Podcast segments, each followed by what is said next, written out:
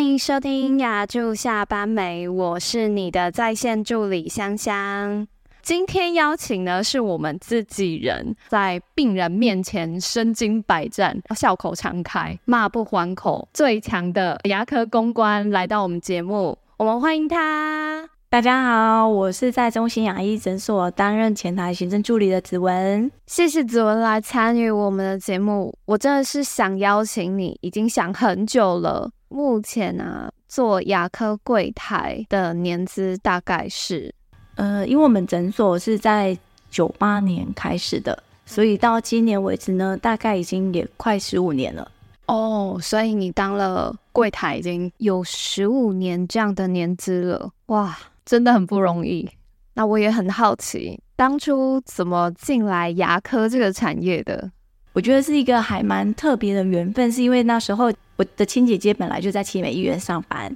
然后她是病房的护士，然后她就刚好看到牙科有在真人，我就也很幸运的，就第一次工作，第一次面试我就上了，然后在医院也待了七八年的时间，那就刚好跟着主任他们想要出来创业，然后创立了中心牙医诊所，所以当初也是误打误撞，没错。真是蛮有趣的缘分。问题来了，牙科柜台啊，它的工作内容到底有什么？除了一些很基本的行政工作之外，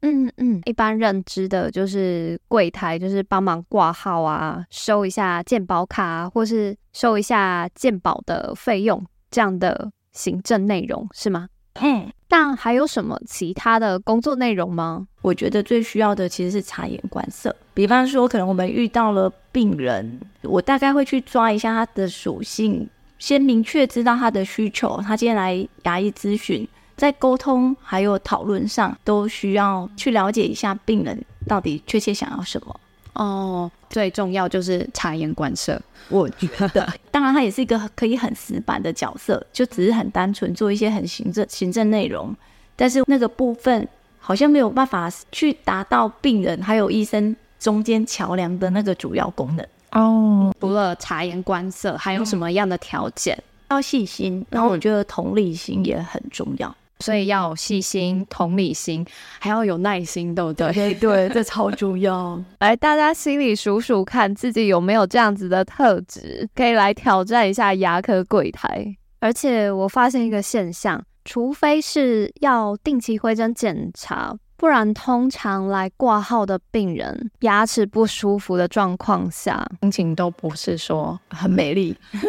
然后甚至他可能会抱怨说他之前遇到的相关经验。嗯嗯嗯，对，嗯我觉得现在的病人其实自我意识也很高，也要去协调助理跟医生还有病人之间的三角关系也很微妙。助理、医生、病人这个三角关系，所以你是助理的伙伴，对对对，等于我是他的第一线人员。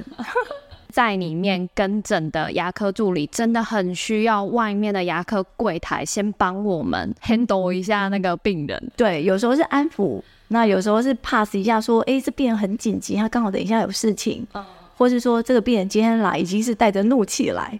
我们可能就是要先第一线先察言观色他今天的状况，甚至是心情，适时的就是回复给里面内场的助理。如果他是真的有到 complain 很严重的话，就会先跟医生告知。嗯，那我想要请问子文，因为很多人都以为呃柜台这个工作看起来还蛮轻松的，可是刚刚我们讨论下去还蛮难的欸。对我而言啦，我是不知道其他人是怎么想。要有细心、耐心，还有同理心以外，你觉得如果要挑战这样的工作内容，还有什么小 pebble，或是他要抱怎样的决心再去投牙科柜台？决心，我觉得可能应该要要很喜欢跟人家讲话吧。哦，比较喜欢跟人家互动，至少嗯嗯嗯喜欢互动。活泼一点的话，其实你可以到牙科柜台挑战看看。好哦，那大概了解柜台的工作内容到底是什么，我们现在就来聊柜台会发生的日常事件。来，我要问一个最常见的情境题：如果患者在外面等太久，你自己有什么小 pebble 可以处理这样的状况呢？一般我的自己分享经验是，可能病人在等待的时候，我们就稍微要察言观色到病人有什么反应。例如说，病人很常看我们，或者病人已经站起来了，尽量在病人跟我们反应之前，有所动作之前，先采取一些，例如说先告知说不好意思哦，您稍等一下，大概会再需要多久。如果真的病人态度已经很明显不好，呃，那我会先接住他的情绪。比方说说啊，我喜欢单瓦固，那你会怎样回答他？小小姐，不好意思哦，我会说，嗯，我只知道你等很久，有点不耐烦。那我想要确认一下，说你等一下有没有很重要的事情？嗯，对我还是会先把他的情绪接下来，那我会先确认他有没有很重要的事情，例如说他等一下需要接小孩，嗯哼或者是他等一下需要回去追垃圾车，会先确认他的时间点到底可以到什么时候，嗯也是会去确认一下，意思说确切需要的时间，嗯我有遇过真的情绪很高涨的，我可能会很明确跟他讲说，可能几点才能看到，哦，然后我们也有可能你离开的时候已经几点了。因为我觉得说，有时候不是一昧的安抚病人，我觉得也要适时的用同理心去站在病人的角度，嗯哼协助他的情绪之后去理解他，然后也去协助他，会告知医师说，病人可能有这样子的反应，嗯嗯，对，去解决病人的这部分的困扰。这样其实我觉得蛮辛苦的，因为呃，外面的病人啊，他会把情绪丢给你，可是里面啊，你进去的时候，医师也会把情绪丢给你。是的，然后我们那时候就有时候医生会觉得说，对，不要再催我了。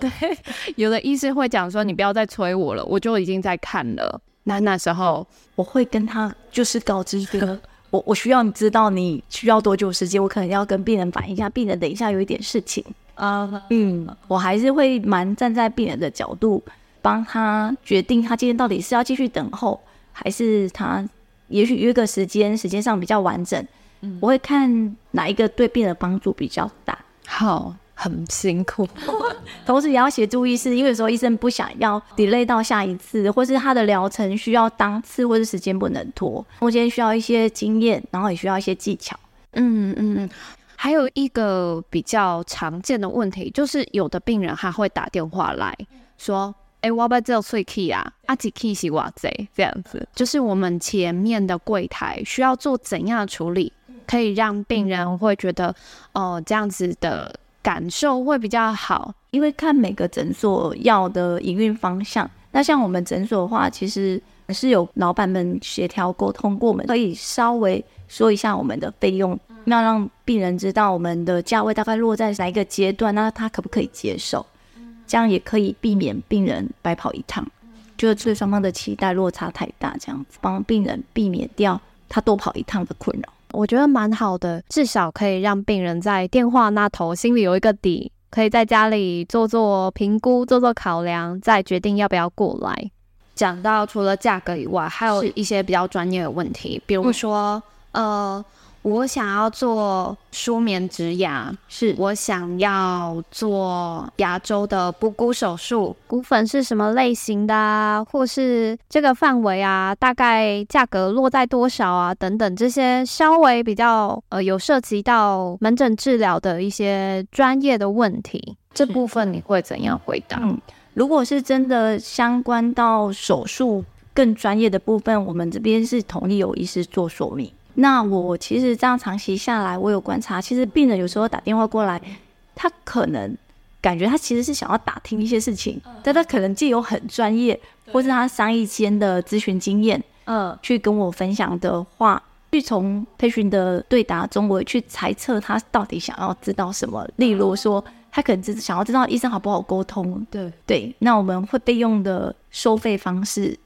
对，那有些病人只是不好意思说，嗯哼哼哼哼，所以他就会借由专业问题绕一大圈打探，说他想要知道的行情价，或者是他想要觉得说这边的医生够不够专业，有哪一个医师可以挂号。哇，真的是美美嘎嘎的说话艺术诶。好，还有那一种啊，常常有病人直接打电话过来说：“哎、我想要拔智齿，请问一下你们有什么推荐的医师吗？”通常会怎么样帮他挂号？会帮他筛选吗？然后小小问一下，到底是用什么样的筛选方式帮他选择？应该是说，因为我们诊所是走专科整合治疗，嗯所以我们的确就是有讲外科医师，嗯那我们就会直接就是帮他安排。那如果同时遇到该专科可能有两位以上的专科医师，嗯我也会依据病人的需求，甚至年纪呃或是属性， 呃，有些属性可能病人就是属于比较喜欢开玩笑的，或是讲台语的呃呃呃对我可能就会把他安排给比较适合的医生。呃呃嗯哦，那真的很好，因为很多病人不知道，我们其实，在挂号会有一个小 paper，你说，哎、帮我推荐一下医师。如果啊，你是那种容易紧张的，嗯或是对看牙齿这一件事情比较不信任，是我们可能会依照你的属性，是然，后下去帮你没 错，嗯推荐所谓的好医师，因为每个医师他都有他自己的专业，我觉得这样比较双 赢，然后也节省大家避免不要的困扰。这样对对，因为很多人他看牙齿看一次，他就觉得说：“天哪，他遇到医师很糟糕。”对然后他从此以后他就不看牙齿。是呃，柜台可以去协助病人约到适合他自己的好医师，没错，那真的是非常的重要。真我的们也谢谢子文，听完你的分享啊，牙科算是还蛮复杂的一个工作啦，尤其是像柜台啊，除了要挂号，嗯然后接住病人的情绪，是有时候还是需要安抚医师，安抚医师，嗯然后还需要收一些自费的费用吧帮。助对，还有申报，嗯，病历的查询，因为有的病人他会突然打来说：“哎、我上一次有看哪一个医师，是他看哪个医师他忘记了，做了什么治疗，也有可能忘记了。他只知道那一次的感受特别好，要请你帮他看他之前挂哪一个医师。那时候调病历的时候，也是柜台在做一个协助，所以我真心觉得牙科柜台这个角色啊，真的要十八般的武艺。现在就要来问最现实的问题：这样的工作内容大概会是什么样的薪资？ 了解。一般在台南大概会落在，我觉得这个好像也说不准，因为每个整 嗯个的公嗯司也主要也是看年资。